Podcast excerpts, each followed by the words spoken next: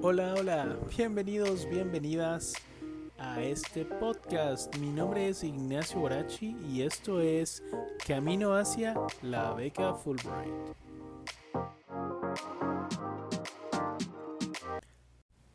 Hola, hola, espero estés teniendo un día espectacular.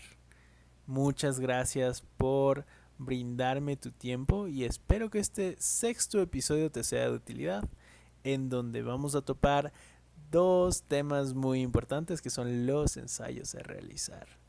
¿Comenzamos? El primer ensayo, el primero de todos, es el personal statement. El personal statement básicamente describe al candidato, te va a describir y vas a decir en el cual cuál es tu motivación, por qué crees que eres el candidato idóneo para estudiar la beca Fulbright. Entonces aquí existen algunos ensayos que pueden llamar la atención con el párrafo introductorio.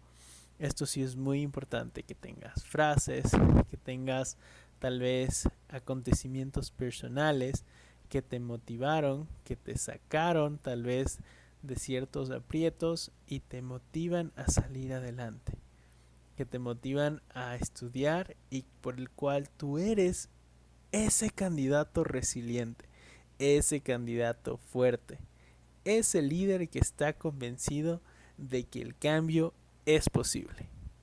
Todo eso, júntalo dentro de este ensayo. A la final, este ensayo habla de ti y tienes que expresar a través de varios argumentos porque tú eres ese candidato idóneo para la beca. Como tal, existe también recomendaciones para realizar este ensayo. Eh, sobre todo son recomendaciones de forma. Evita sobrepasar las dos hojas. Utiliza la letra calibri o arial en tamaño 11, tamaño 12 y un interlineado de 1.5. Esto sí es muy importante ya que no quieres agotar al lector, no quieres agotar a las personas que están leyendo este ensayo. Y claro, revisa muy bien la ortografía antes de enviar este ensayo. Por el otro lado también tenemos el ensayo de Study Objectives y este es el por qué quieres estudiar la maestría el doctorado específico en XY campo. Y esto sí es muy importante. Entonces, en este ensayo, más allá de hablar del por qué te gustaría ir a estas universidades, ojo, cosa que no lo debes hacer, debes indicar el por qué este programa de estudios. Y aquí la clave muy importante es que indiques por qué los Estados Unidos.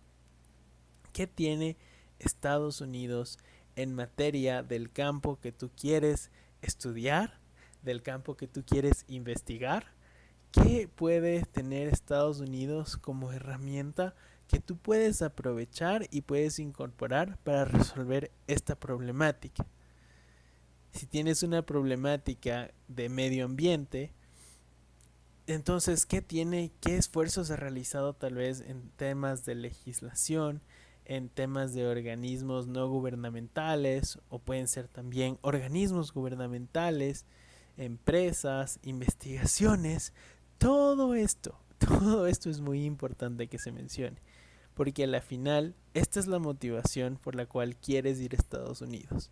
Si ellos están muy avanzados, y dentro de Estados Unidos están muy avanzados en protección al medio ambiente, entonces tienes que denotar dentro de este ensayo a través de ejemplos claros, que sean muy específicos de esto y esto y esto. Estas agencias existen para cuidar el medio ambiente y quiero explorar en estas agencias las mejores prácticas que mantienen para incorporarlas dentro de mi investigación. Entonces, claro, este ensayo también debe arrojar una problemática y también un proyecto que tú quieras resolver con la problemática que planteas. Entonces, si tienes un proyecto de aguas, tratamiento de aguas residuales que producen contaminación, vas a tener que indicar dentro de este ensayo el por qué Estados Unidos es la mejor opción para estudiar el cuidado del medio ambiente con enfoque en tratamiento de aguas residuales para el proyecto que tú tienes dentro del Ecuador, que puede ser la limpieza, por ejemplo, del río X y Z, que maneja un alto volumen de aguas residuales. Entonces, durante este ensayo igualmente tiene ciertos parámetros de forma. Mucho ojo con esto. Estos parámetros son los mismos que del otro ensayo del personal statement y es que se deben realizar con letra calibri o arial, tamaño 11-12, interlineado de 1.5 y deberías realizarlo en no más de dos hojas para no agotar al lector y más que nada para ser conciso en lo que quieres lograr. Ojo, no detalles a cabalidad tu proyecto, sino más bien brinda aspectos generales, pero sobre todo indica, sobre todo, sobre todo, el por qué los Estados Unidos. Por qué los Estados Unidos es un eje clave en tu investigación, en tu proyecto. Porque a la final ese es el motivante, ese es el, el punto sobre el cual uno decide estudiar en Estados Unidos. Y esto es muy importante plasmarlo. Ahora, vamos a hablar de los tips para estos dos puntos. Los tips como tal que te voy a sugerir para estos dos puntos son, son claros, son sencillos y tal vez muchos pueden ser obvios. Y el primero es que hagas una lluvia de ideas. Hagas una lluvia de ideas y escribas lo que tienes en la mente de la lluvia de ideas. Puede que tal vez sean oraciones cortas, pero sobre esas oraciones puedas desarrollar tu ensayo. ¿Ok? Entonces no dejes que tu mente se quede con las ideas.